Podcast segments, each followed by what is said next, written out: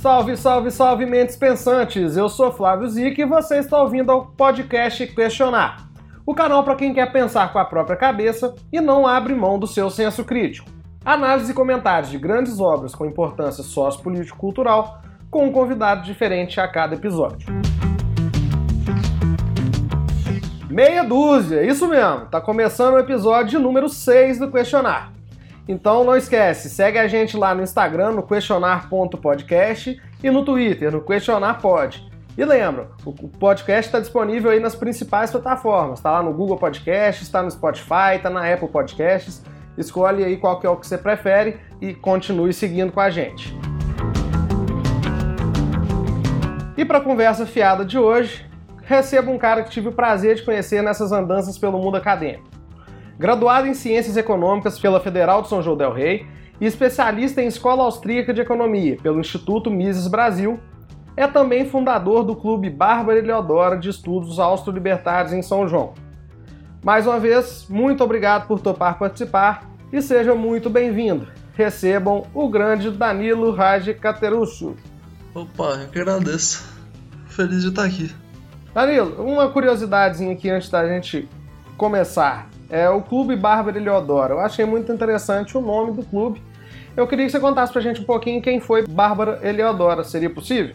O grupo, ele foi feito lá em São João del Rei, né, onde tem o FSJ, e lá que foi a cidade onde que teve a Inconfidência Mineira, em Tiradentes e São João del Rei. E a Bárbara Eleodora era uma das Inconfidentes. Ela participou da, daquele acontecimento. Aí a gente queria botar um, o nome do grupo, um nome de mulher, porque no movimento libertário não tem muita mulher, né? E aí a gente escolheu a Bárbara Eleodora.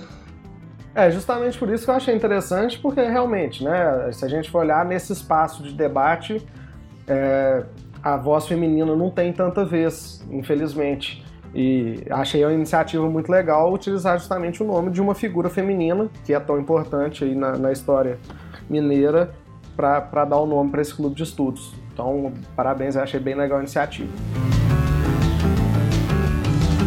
Sobre o teste de quadrante, o Danilo está um pouquinho ainda mais longe do que eu no contexto da defesa da liberdade. Ele é libertário, anarcocapitalista, Inclusive, ele me disse que no teste quadrantes muitas vezes não tem respostas que demonstram suficientemente a sua posição, né, Danilo? Tem algum exemplo que você lembre fácil aí? É, o, o, o teste ele dá umas perguntas que são meio. elas dão respostas objetivas, né? Então você tem as opções que você pode escolher. Por exemplo, tem um. Quando pergunta sobre casamento homoafetivo, pergunta se, se, se é a favor ou contra o Estado permitir ou não o, o casamento contra homoafetivo, né? Só que o fato é de que o Estado não devia nem lidar com o casamento. O casamento homoafetivo não tem nada em especial. É, se, se, talvez a igreja dever, deveria pensar sobre o casamento homoafetivo. Eu sou contra a existência do casamento civil. para mim, casamento é coisa da igreja.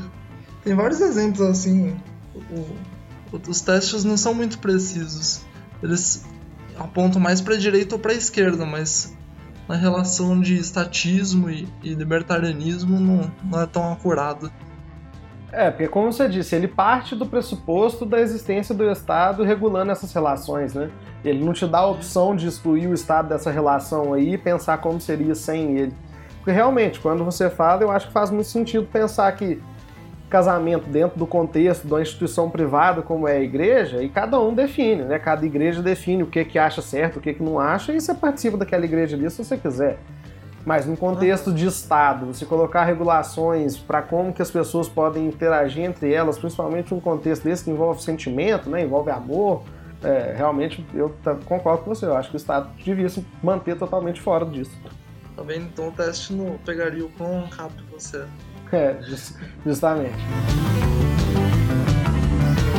E com um convidado libertário, vamos falar sobre uma das obras referências por aí, escrita por aquele que é considerado como o pai do libertarianismo e do anarcocapitalismo moderno por alguns. Murray Rothbard nasceu nos Estados Unidos em 1926 e se tornou um decano da escola austríaca, sendo discípulo da praxeologia de Mises, ou seja, do estudo da lógica da ação humana, e se tornando mentor de figuras como Hans Hermann Hoppe, levando a, como eu disse, ser considerado pai do libertarianismo e do anarcocapitalismo, sendo um grande defensor, inclusive, do revisionismo histórico. Nesse clássico da literatura liberal, Rothbard explica o que é Estado e o que ele não é. Mostra como, em sua opinião, o Estado é uma instituição que viola tudo aquilo que considera-se honesto e moral, sempre agindo sobre uma falsa áurea de bondade e preocupação para com o cidadão, e demonstra como o Estado devasta a liberdade, destrói a civilização e ameaça a vida, a propriedade e o bem-estar social de todas as pessoas. O livro é curto e dividido em capítulos de forma bastante didática. Então vamos acompanhar essa divisão aqui no nosso bate-papo. Bora para essa conversa. Danilo, o Rothbard começa explicando o que, que não é Estado, ou seja, desconstruindo essa figura. Vamos começar por aí então. Quer dizer que o Estado está querendo se passar por algo que ele não é? Olha, eu não sei se o Estado quer se passar por algo que ele não é, mas as pessoas acabam vendo o Estado de uma forma deturpada. É... O Estado, por exemplo, a gente não faz parte do Estado. A não ser que você seja um, um político, um funcionário público, alguém que está dentro da manutenção do Estado, você não faz parte dele. O Estado ele também é formado de pessoas. Ele, ele não é uma entidade benevolente que vai salvar o mundo de todos os males. São pessoas, essas pessoas elas têm vontades, elas respondem a certos incentivos e elas são tem pessoas que são corrompíveis em mais ou menos em maior ou menor medida, né? Então a ideia do Rothbard é explicar que não é um, uma coisa além de você, é você pensar assim, se alguém afirmar, ah, a gente é o Estado. Então, quando o Hitler ascendeu na Alemanha, ele foi eleito democraticamente. É a mesma coisa falar que os judeus cometeram suicídio, porque eles escolheram o Hitler estar tá lá. Não tem cabimento isso, entendeu? É, eu acho que é interessante a gente partir desse pressuposto dessa divisão para enxergar o Estado por uma outra ótica realmente, né? Como uma entidade que ele é. Porque quando a gente vai nessa digo que nós somos o Estado, nem você disse, a gente acaba legitimando muitas práticas que não deveriam ser legitimadas. Né? Acho até legal você, tá? Tem um, um livro da Hannah Arendt sobre o julgamento do, do Eichmann. O Eichmann ele era um, um funcionário público do, no, no governo nazista, né? E ele era responsável por fazer o transporte dos judeus para os campos campos de trabalho forçado, entre um milhão de aspas. E assim, ele era uma pessoa e ele era incentivado a fazer aquilo, ele não se julgava fazendo mal quando ele fazia aquilo, porque aquilo foi acontecendo lentamente dentro do trabalho dele, ele ia pro trabalho e fazia o trabalho dele. E assim, ele era uma pessoa, entendeu? E quando foi fazer o julgamento, teve muito desentendimento, é, teve muito conflito, porque tinha gente que defendia que ele era um monstro, porque ele mandou milhares de judeus morrerem. Tinha gente que defendia que ele só fazendo o trabalho dele. É, e, e, as pessoas viam isso porque elas entendiam que ele é era uma entidade superior, que ele era o Estado. Ele não era uma pessoa que tinha, que deveria ter a própria ética, a própria moral. É, uma coisa que a gente entra nessas discussões várias vezes quando a gente vê essas cenas, por exemplo, de fiscais tomando produto de gente na rua, né, de ambulante. Uhum. Essa discussão vem muito à tona. Ah, mas ele está fazendo só o trabalho dele. Não, mas pera, se o trabalho dele é isso, às vezes não era até uma obrigação de, de se revoltar contra esse trabalho, não fazer esse trabalho. É difícil falar isso, né? Porque quando, nem você falou, esse, esse indivíduo ele está inserido no Estado, ele, ele faz parte do Estado, né? Diferente de nós que convivemos com o Estado, esse indivíduo não, ele está inserido ali, ele faz parte do Estado. E se ele faz parte do Estado, de alguma forma ele tem que se comprometer, né? Ele vai ter que seguir o que está sendo feito. E aí é a questão da gente pensar, moral, ética ou legislação. A gente vai fazer o que a lei manda ou a gente vai ativar nosso senso crítico e ver se aquela lei ali ela é boa ou ruim antes de seguir ela? Não só o funcionário público que toma as coisas de um comerciante que está trabalhando, ele, ele não é só o trabalho dele, mas às vezes ele pode até ganhar uma meta mais e bater uma meta e ganhar mais dinheiro por, por isso ou ganhar reconhecimento dos colegas. Ele tem vários incentivos para fazer isso, que é um crime, porque ele está agredindo uma pessoa pacífica. A pessoa só tá comercializando para tá gerando sustento dela e esse cara e as pessoas ficam indignadas porque ele toma também essa, essas propriedades e não tem nada de errado nisso. É, justamente. É essa questão que o Rothbard fala muito da ética e da moral, né? Porque muita gente usa sempre a lei para justificar as coisas. Não, tá na lei, tá na lei, tá na lei. Mas aí esquece que, por exemplo, o, o Holocausto estava na lei. Né? O que, que a gente está usando, já que a gente está usando aqui o nazismo como exemplo, que é um exemplo extremo, mas esses exemplos extremos servem também para a gente ver a, a, medida que essa coisa pode tomar, né? Se você vai abrindo mão e dando discricionalidade aí para o Estado fazer o que bem entende, vamos por assim, às vezes vai chegar nesse extremo de o que aconteceu na Alemanha nazista. Né? No segundo capítulo, agora que sabemos o que ele diz não ser Estado, ou seja, que não é uma entidade benevolente, que não está ali para fazer o bem, está na hora da gente saber. Danilo, então, o que é o Estado afinal? Um Estado, para ser bem sintético, ele é uma organização criminosa, né? Porque o Estado vive de imposto. E o imposto, fundamentalmente, é você coagir outra pessoa para ela tá, te dar o dinheiro dela, mesmo contra a vontade dela. Então é uma organização criminosa que rouba as pessoas. E só que é pior do que um criminoso, porque o Estado rouba as pessoas sistematicamente. E ele cria justificativas para fazer isso. Ele fala que você tem que escolher quem vai te roubar. Com a democracia, na democracia você escolher quem vai te roubar. Ele não produz nada, então ele, tudo que ele faz é só para te roubar. Ele é como se fosse um parasita. Enquanto as pessoas produzem, ele vai lá e fica sugando as pessoas. E é interessante essa questão da sistematização, né? Porque é ela que torna tudo isso possível, certo? Uma vez que se fosse uma coisa que não fosse normalizada e sistematizada, possivelmente causaria revolta nas pessoas, né? Se, se não fosse tão normal essas práticas que a gente está acostumado a ver. E aí se sistematiza isso, se torna isso perfeitamente normal, você escreve isso na lei, inclusive, e aí passa a ser tudo normal e bom e tá legal e todo mundo concorda. É, o Estado ele também troca o nome das coisas, né? Ele não te chama de vítima, ele te chama de contribuinte. Ele não fala que ele tá roubando, ele fala que tá fazendo coleta de impostos, ele tá taxando, ele tá. Ele dá vários nomes diferentes pra uma coisa que é roubo, que é crime, ele tá agredindo uma pessoa pacífica no fim das contas. É, essa, é uma, é, essa é uma discussão que é sempre legal, né? Porque é uma frase clichê e tal que, que entra em discussão sempre que a questão do imposto é roubo, né? E eu acho que isso tem muito a ver com essa questão da gente chamar as coisas pelo que elas são. Beleza, você pode concordar que imposto é necessário. Você pode me falar que sem imposto a gente não consegue viver em sociedade. Mas o que você não pode me falar é que não é roubo. Porque o que é roubo? É tomar algo à força de alguém usando né, a, a coerção. Imposto é basicamente isso. Ninguém te perguntou se você topa, se você concorda, se você não assinou um contrato daquilo simplesmente vem de cima para baixo e se você falar assim, não, eu não concordo, eu não vou pagar isso, você vai ser preso. Se você resistir à prisão, você vai ser morto, provavelmente. Então, isso para mim, claramente, no conceito ali, se você colocar no Aurélio o que, que é roubo, é muito perto disso aí, né? Exatamente. Tem um, tem um vídeo, se você quiser procurar no YouTube, as pessoas que estão ouvindo, é, ele chama Jorge Deve Ajudar. É um desenho explicando é, ele faz uma gradação de como que acontece o imposto.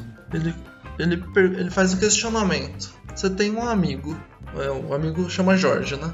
E esse amigo ele não, não teve muita sorte na vida, de forma que ele está precisando de dinheiro. Aí o Jorge te pede ajuda. Aí você ajuda ele e você se sente comovido pela situação dele e pede para mais pessoas. Você pede para um terceiro amigo para ajudar ele. E esse amigo ele, ele não quer ajudar. É justo você tomar força o dinheiro desse amigo para ajudar o Jorge? Geralmente as pessoas respondem que não. Mas e se tiver várias pessoas e votarem que o amigo deve ajudar o Jorge? Será que justifica agora? É a questão de que muita gente fala que a democracia nada mais é do que a ditadura da maioria, né? A ditadura da maioria, mano. Há, um, há uma boa definição. É, esse, esse livro do, do Rothbard é muito importante, a gente vai chegar lá, porque ele demonstra como, como que a gente chega nessas estruturas de coerção e como que elas que fazem a gente sair da nossa, da nossa estrutura natural de relações que seriam entre o ser humano, né? Passamos então a entender como essa estrutura de Estado funciona. E Rothbard explica como que esse Estado faz para se eternizar, porque esse é um dos objetivos dele, se eternizar e fazer a manutenção do seu poder. Explica pra gente um pouquinho, Danilo, como que o Estado faz para se eternizar?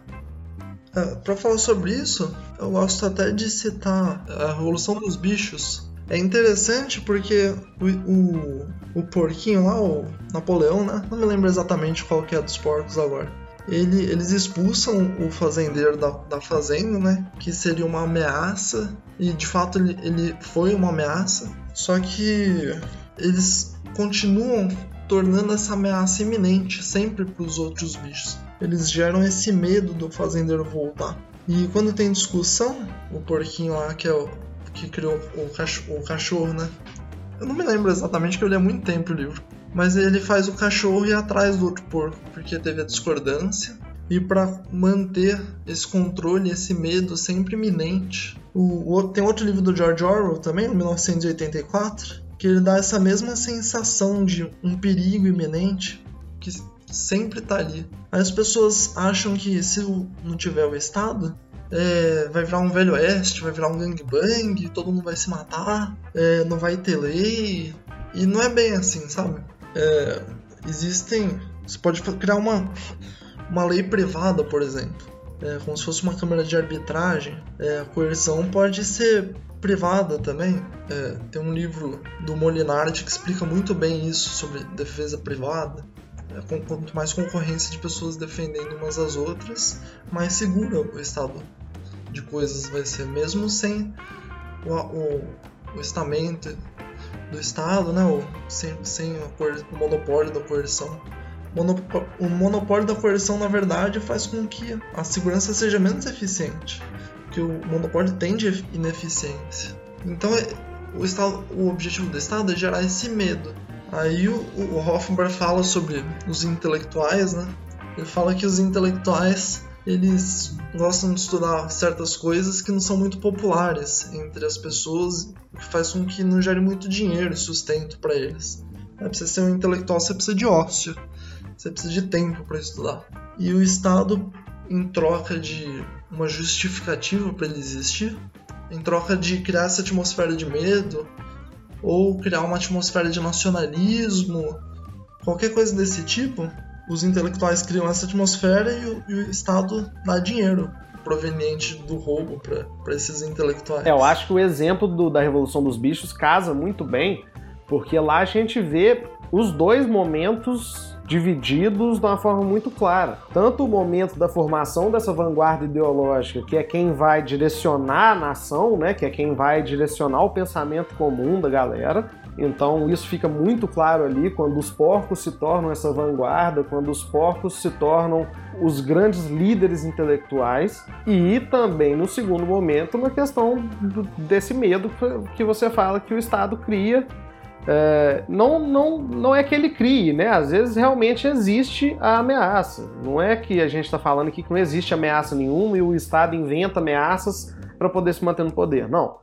Realmente existem ameaças que existem que precisam ser é, levadas em conta, né? Você precisa preocupar com isso. Mas o que o Estado faz é te, te passar a ideia de que ele é a única solução para isso, né? ele passa a se mostrar como não, que ó, só eu consigo te defender disso, só eu consigo te proteger. Se não for eu, não vai dar certo. Se não for eu, vai virar bagunça. E aí isso é muito fácil de comprar para a população que simplesmente não chega nem ter exemplo de como funcionaria. É, o, o, tem um, um economista israelense, o Daniel Kahneman, que ele fala sobre viés de confirmação. O né? que, que, é isso? Quando, quando você é, tem um evento, é, por exemplo, você tem um jogo de futebol, assim. E aí você vai, sei lá, com uma camisa do Cruzeiro. Aí o Cruzeiro vai lá e ganha o jogo. Aí você vai sem a camiseta no jogo seguinte. O Cruzeiro vai lá e perde. No terceiro jogo você vai com a camiseta de novo e o Cruzeiro ganha. Você passa a acreditar que aquela camiseta tem alguma influência no jogo. obviamente não, tem nenhuma influência. O fato é que os, jogador, os jogadores treinaram mais naquele dia, eles estavam melhor alimentados, o, campo favorecia, tem um monte de fatores que não, não é a camiseta. O, o Estado, quando ele cria uma mentira, ele precisa de uma grande parcela de verdade nessa mentira, mesmo que ela não tenha nada a ver. É, por exemplo, no, no Revolução dos Bichos, o fazendeiro realmente existia. Então tem essa parcela de verdade.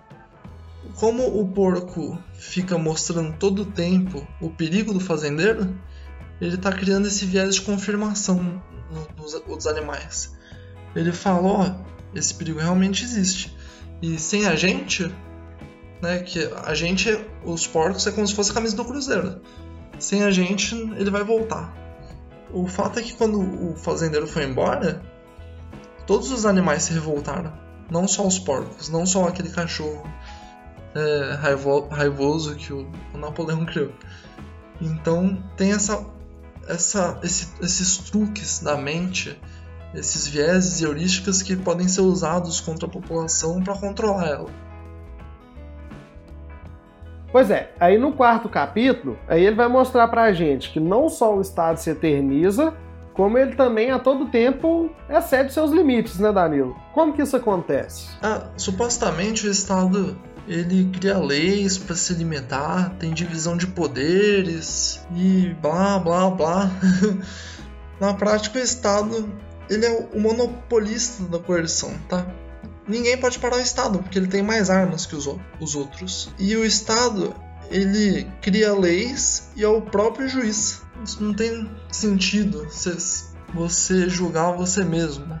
Tá errado.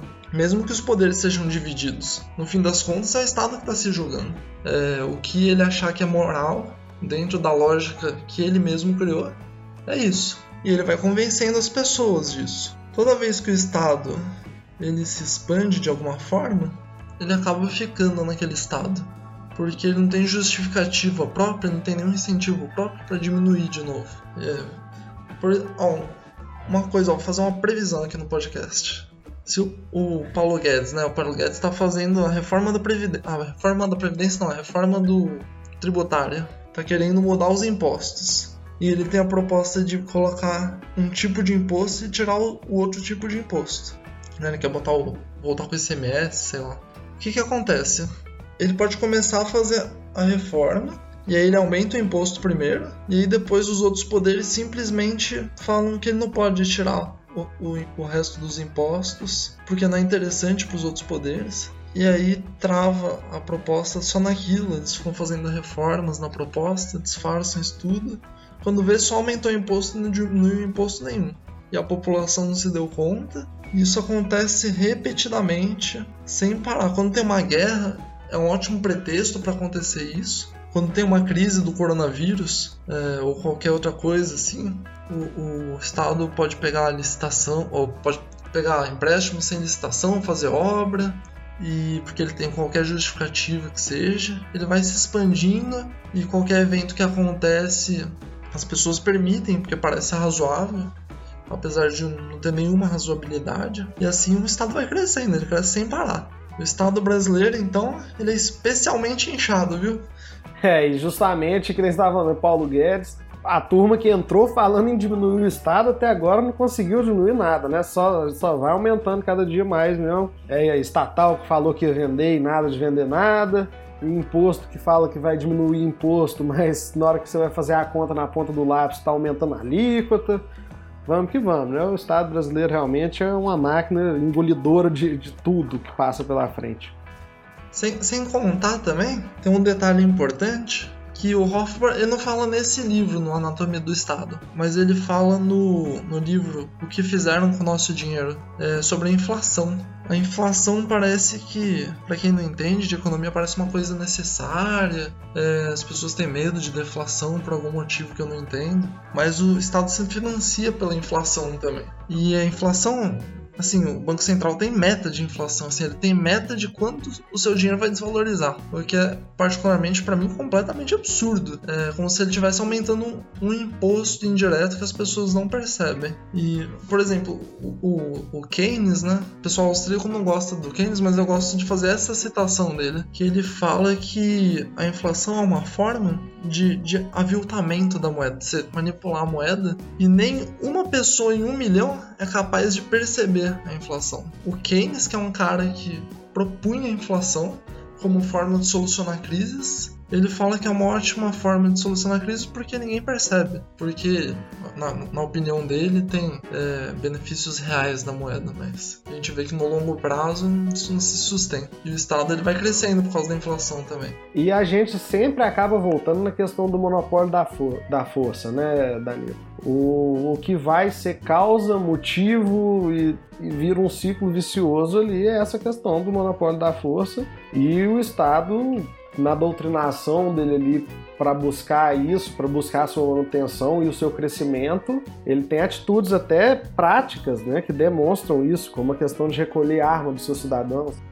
Tem um livro do, do Molinard, eu não me lembro o nome agora, mas ele mostra exatamente o problema que se tem no monopólio da força. E é um problema gravíssimo, porque não é só a questão do Estado existir e ele agredir os outros, é a questão dos bandidos também existirem e agredir os outros. Não, porque o Estado é ineficiente em pegar bandido apesar dele não gostar muito de concorrência. É realmente muito complicado, porque nessa questão, inclusive aí do, do, teórico, né, da vanguarda ideológica, o Estado faz as pessoas passarem a crer que realmente ter arma é ruim, ter arma é que nem você falou no início lá, que vai virar bang bang, que se não for o Estado controlando as armas, não dá pra gente ter, porque a gente depende deles para organizar isso. Então a gente vê exemplos práticos muito disso do que o Rothbard está falando, né? A gente vê isso aplicado no nosso dia a dia, quando você para para pensar nisso que ele está falando, você vê que são práticas reiteradas e corriqueiras que passam desapercebidas, não?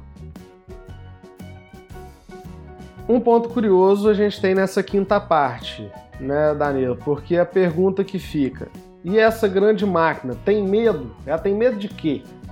Não, o, o, Estado ele tem medo de outro Estado, né? O Estado ele tem um limite territorial, só o Brasil, Argentina, Estados Unidos, e ele tem medo de perder espaço. É, às vezes quando tem uma guerra, apesar do Estado se beneficiar muito com uma guerra, às vezes sai do controle é, e acaba que um Estado pode tomar território do outro. E aí o que acontece? Tomando territórios tem menos imposto, né?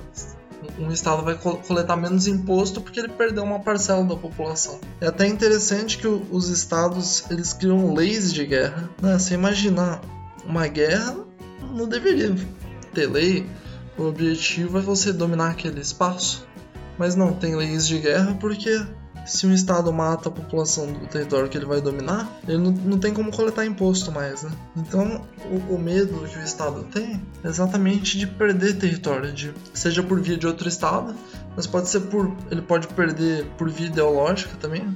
É, sei lá, os, os liberais, eles entrarem no governo e, e diminuírem imposto, desburocratizarem, é, não é bom para o próprio Estado, é como se fosse um, um vírus se autoflagelando dentro de um corpo ou de sonegação, o Estado não gosta de sonegação porque ele perde o poder. O Estado não gosta de outros bandidos, né? Ele não gosta de concorrência, porque se uma pessoa é roubada, ela não paga imposto, né? Bandido não paga imposto. Então o medo do Estado é esse, é o medo de diminuir. É o grande medo de quem concentra poder, né? Perder poder. Exatamente. E aí as formas que a gente vê que seriam possíveis de você conseguir combater esse mal, esse, esse poder enorme que se cria, uma das formas é se informar, né? Uma das formas é questionar, é buscar evoluir nas ideias, é buscar entender melhor como que funciona, porque quem tem consciência de que está sendo roubado não se deixa roubar tão facilmente, né, Dani? Tem, tem muita discussão no meio libertário de como diminuir o Estado, como evitar o Estado. Tem gente que acredita que tem que sonegar imposto. Não, ah, eu não posso falar, eu não posso incentivar ninguém a fazer isso porque é crime, né? o Estado vem atrás de mim. É, tem gente que acha que as vias políticas são as melhores. Eu particularmente acho que as pessoas deviam adotar criptomoedas em vez de, em vez de usar o dinheiro porque as criptomoedas, moedas como Monero, por exemplo, né, moedas anônimas e rastreáveis, elas fogem ao alçada do Estado e o Estado já se demonstrou muito incompetente em banir esse tipo de, de ação. E, e, claro, igual você falou, espalhar o máximo de informação possível, combater em todas as frentes é o melhor caso. Que nem você falou sobre as criptomoedas. Beleza, é uma, é uma iniciativa, mas até que isso se torne acessível para todo mundo, até que todo mundo é, é um, um jogo longe também, né? É um jogo grande para se, se jogar. E aí você vai fazendo isso, enquanto você faz outras coisas também. E aí consegue colocar um liberal lá para dentro do governo de vez em quando. E de pouco em pouco você vai construindo uma situação. Né? Agora, o Estado também não deixa isso barato, né, Danilo? Ele vai tentar reprimir essas, essas tentativas de diminuir o poder dele, seja externo, ele vai para a guerra, que nem a gente falou, seja interno, até ao limite, por exemplo, de nesse campo das ideias, o Estado torna ideias ilegais, né? Criminaliza ideias e que nem campo de trabalho forçado, é, exílio, censura, foi tudo coisa que a gente já viu nesse sentido para reprimir esse tipo de coisa. Né? É, é, ele tem o monopólio do poder, ele faz o que ele quiser, né? Eu, eu acho legal a gente tá nessa crise, né? E nos Estados Unidos as pessoas têm muitas armas, né? Elas, tem estados que, estados mais republicanos geralmente, eles são muito armados e quando tentaram restringir né, a liberdade das pessoas, igual no Brasil a gente está completamente restrito em muitos aspectos. Nesses estados mais republicanos, as pessoas fizeram protestos armados na rua. Então, aquelas cenas que você vê de, de protesto, de gente apanhando na rua, é, não é em estado republicano, né? Porque você tem uma, uma multidão armada, o policial não vai se meter a besta, né? Ele não vai dar uma surra em ninguém, porque senão ele é fuzilado. É, não tem espaço pra, pra gracinha. Agora, nos Estados Democratas, os caras levaram spray de pimenta na cara, apanharam, tiveram sua liberdade restringida de forma muito mais cruel, de forma muito mais forte. E, assim, por isso que eu defendo é, as pessoas se armarem, eu defendo as pessoas divulgarem as ideias da liberdade, incentivarem as pessoas nesse, nesse sentido, sabe? Porque o Estado ele vai fazer o máximo possível para se sobreviver, né? Uma questão de sobrevivência do Estado. Uma coisa que a gente já comentou e que o Rothbard volta a falar aqui nessa, nesse final do livro é sobre as relações entre os estados. Né? Eles se relacionam entre si e isso acontece todos os dias, nem sempre, ou melhor dizendo, quase nunca notícia é boa, e acontece em todos os níveis, né? Desde relações pacíficas, de, de comércio, de troca, até a guerra, que é quando o caldo entorna mesmo e os países vão para a guerra, isso não deixa de ser uma relação entre dois países, né? E aí dentro tá muito da estrutura de poder, né? Nessa relação entre os países. Ah, sim, quando os países entram em guerra, é um super pretexto para o Estado crescer. É, já ouviu falar de economia de guerra? Pensou, você estatiza todas as indústrias para produzir armas e aí acaba a guerra? Nossa, opa, essa indústria é minha agora. Já era. É, o Estado sobrevive muito de guerra. É, a maior parte das guerras elas foram financiadas pela inflação, né? igual eu falei das formas do Estado se financiar. O Estado adora gerar uma inflação para fazer uma guerra e ninguém percebe o que está acontecendo. Não tem jeito mesmo. Assim. É tentar combater o Estado porque cada vez piora. E quando eles se relacionam entre si, se aproxima muito do que deveria ser as relações normais, né? Negociando de mais ou menos em pé de igualdade, sem muita regulação externa, porque afinal a gente não tem leis muito rígidas no, no, no, contexto internacional, né? Na maioria das vezes são tratados ou coisas do tipo que não, que não são tão impositivas. E aí, se isso se, isso se resumisse para o nosso contexto e a gente também, no, né, na, na, vida comum do, do de, em sociedade do indivíduo tivesse esse poder também, né? Para poder fazer as suas relações acontecerem de, de forma livre poderia ser melhor a situação. No mercado internacional, o Estado divide território, né? Eles têm limites bem delimitados, como se fosse uma propriedade. É, nesse, nesse caso, eles evitam conflito para não destruir o país, né? Os conflitos são controlados por leis de guerra ou coisas afim. as relações comerciais entre o Estado são, são livres, basicamente, porque as, os protecionismos são só pessoas falando sim ou não para certos produtos. Se você fosse falar que um, um Estado é um indivíduo, é, seria como se fosse no anarcocapitalismo. As pessoas, os Estados criam leis para si mesmos, leis, leis internacionais, é, para é, criar uma certa regularidade no comércio e na agressão, né, nas leis de guerra.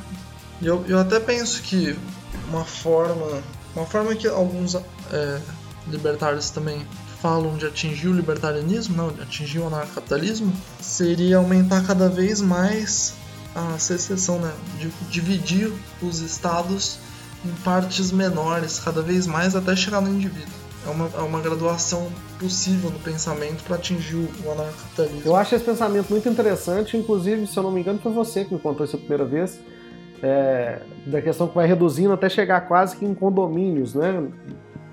E, realmente, se for parar para pensar, quanto mais se reduz a realidade, maior a chance de você agradar mais pessoas dentro daquele contexto ali com uma legislação, né? Você vai juntar as pessoas ali, todo mundo vai concordar mais ou menos em algumas coisas e vai propor alguma coisa para aquela comunidade. Quanto mais reduzido for essa comunidade, mais fácil vai ser de ser controlável ali dentro dos propósitos comuns. Né?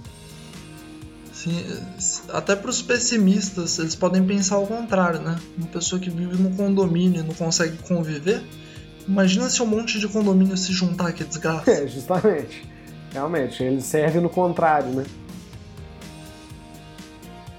E por fim, ele vem dar uma visão interessante sobre o papel da história, que atua aí numa grande batalha né, entre o poder estatal e o poder social. É, o, Hoffman ele tem, ele é meio revisionista assim. Ele, ele, gosta de olhar a história e dar uma interpretação diferente. É até muito interessante o livro sobre a crise de 29 dele, uma visão assim que você não vê em faculdade de economia, essas faculdades mainstream, não importa se é USP ou se é a UFSJ, né? Porque a visão é diferente. A visão histórica do Brasil, assim, a mainstream, né, a mais comum, ela é mais materialista, ela se baseia mais no, no conflito de conflitos políticos. E o Hofbauer ele tem uma ideia de tem esse conflito entre o poder estatal e o poder social, né? sendo que o, Estado é o agente da coerção e ele que cria as guerras e tal, como a gente conversou. E o poder social são os empreendedores falando sobre produzir as coisas, transformar a natureza, sabe? É, pegar um, uma pedra e trans, transformar num relógio, sei lá, e gerar valor de verdade para as pessoas. E a história se dá nessa, na natureza desse, desse conflito entre o Estado roubando as pessoas que produzem. Essa questão da história é, voltando em Orwell, aquela questão de quem controla o passado, controla o presente, quem controla o presente, controla o futuro. Eu sempre confundo um pouco essa frase, mas é, é isso aí. A história ela é manipulável, né? A gente tem que entender que muitas vezes quando a gente lê um conteúdo de história, a gente está lendo a perspectiva de alguém. De alguém muitas vezes que não viveu aquilo ali, que está retratando a perspectiva que ela teve baseada em estudo. Então tem que filtrar, tem que tentar pegar mais de uma perspectiva sobre o mesmo fato. E aí eu entendo o que o Rothbard fala de você, às vezes, tentar entender se o contexto que está sendo retratado naquele fato histórico ali, que às vezes é totalmente consolidado, todo mundo entende, ah, não, aquilo ali aconteceu, foi desse jeito mesmo. Às vezes você precisa olhar esse contexto melhor, porque não foi bem assim, e por causa de uma vírgula muda muita coisa nesse, nesse lado histórico, né? Então eu entendo muito ele falar isso e eu acho que deve se dar muita importância para isso, até por causa de outra frase clichê, um povo que não conhece a sua história está fadado a repeti-la. Né? So, sobre isso, só contar um, um, um, um, caso que aconteceu comigo na faculdade. É, eu, eu fiz a faculdade toda e eu deixei uma matéria do primeiro período para trás, sabe? Era matéria de sociologia. E tinha um professor lá, eu não vou falar o nome dele para só por, em respeito, mas ele deu um texto pra gente ler, né? Eu já tinha passado na matéria dele, eu tava com 7 na matéria dele já, mesmo não tendo feito todas as provas. E aí ele deu um texto falando sobre o neoliberalismo. Tava falando um monte de coisa e nesse, nesse meio desse texto ele falava sobre o, o Friedrich August von Hayek, né, que é um, é um, economista austríaco. E por acaso eu, tinha, eu já tinha lido tudo sobre o Hayek, inclusive o livro que ele citava. E o, o texto ele falava uma coisa mentirosa. É, no caso era uma coisa falsa, sabe? E o professor tava ali mostrando pra, pra turma, pra todo mundo, uma coisa falsa. Como eu já tinha passado na matéria, então eu resolvi questionar o professor, né? Eu falei, ô professor, eu levantei a mão assim, né? Ele falou, não, pode falar. Aí eu falei, professor, isso aqui que o texto tá falando é mentira. Eu tenho todos os livros do Hayek, eu tenho a maioria em português, mas tem alguns que estão em outras línguas também. Eu já li todos e eu gostaria de trazer os livros aqui e pedir para o senhor me apontar onde que está falando isso, porque eu entendo que esse texto que o senhor passou para a turma está mentindo.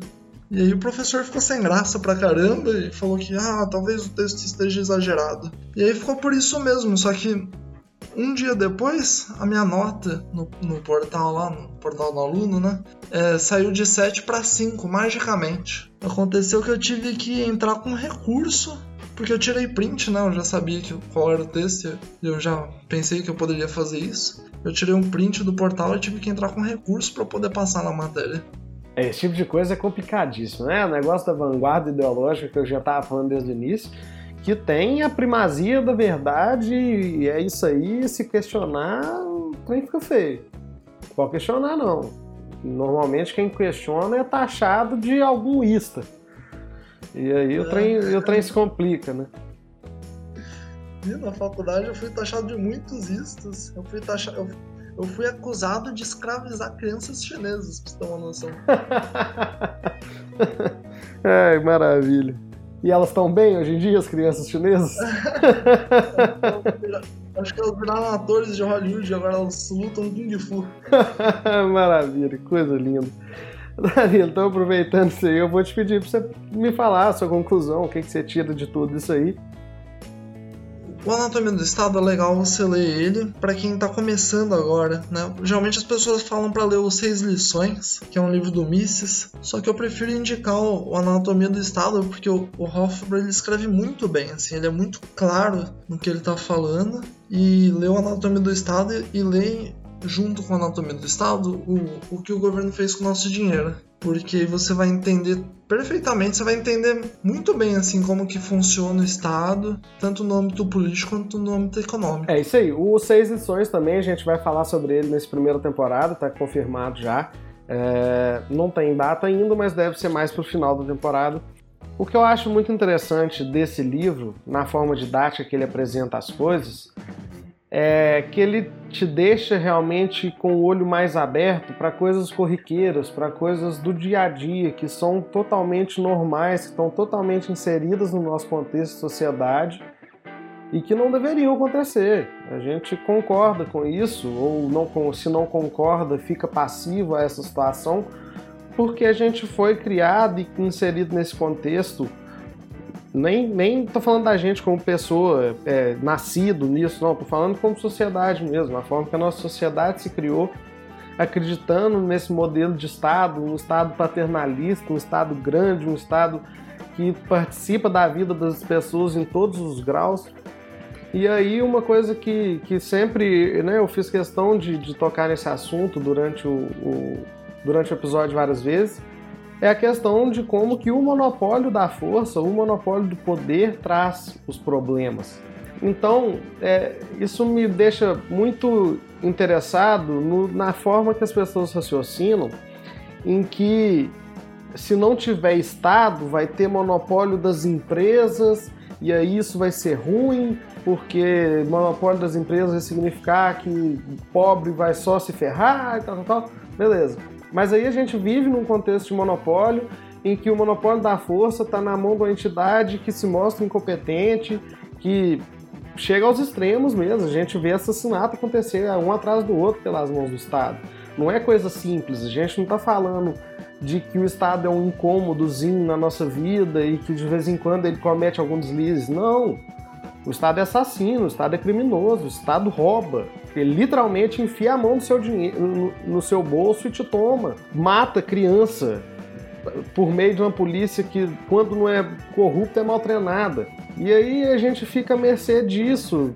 E, e, e para mim, pelo menos, eu fui chegando nessa filosofia mais liberal ao entender que talvez a única solução que a gente tenha para viver em sociedade de forma pacífica e de forma mais justa e equilibrada seja dividindo esse poder.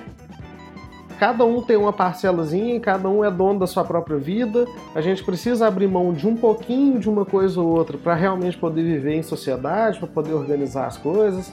Tem que ter o lado do altruísmo também, de ajudar um ao outro, né? Nem do exemplo que você deu lá no início, mas isso não pode ser forçado, né?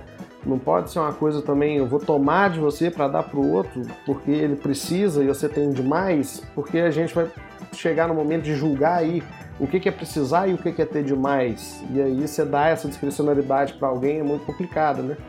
Então eu acho que essas obras elas mostram de uma forma muito clara e didática que se a gente não limitar o poder do Estado, se a gente não controlar isso, ele se torna maior do que deve e acaba engolindo a gente como sociedade. Né? Totalmente. Danilo, mais uma vez, muito, muito, muito obrigado por ter topado participar. Estou é, muito, é, muito satisfeito com a nossa conversa.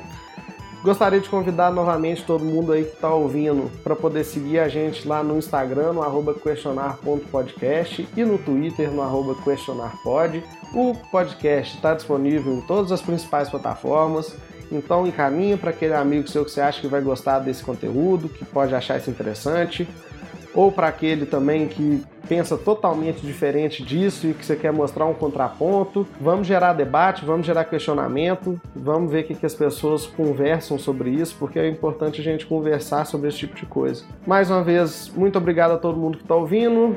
Muito obrigado, Danilo. Se quiser deixar um abraço para alguém, se quiser deixar algum recado, fique à vontade. Eu falo pessoal que quiser, que tiver a fim de ouvir mais sobre libertarianismo, sobre economia, me segue lá no meu Instagram, arroba Danilo Rage. Beleza, o Danilo também vai estar marcado lá no, no nosso Instagram, no Questionar Podcast. Então vocês vão poder interagir tanto com ele quanto comigo através lá do nosso canal. Muito obrigado, esse foi o nosso sexto episódio. Nos vemos daqui duas semanas no sétimo episódio do podcast Questionar. Valeu!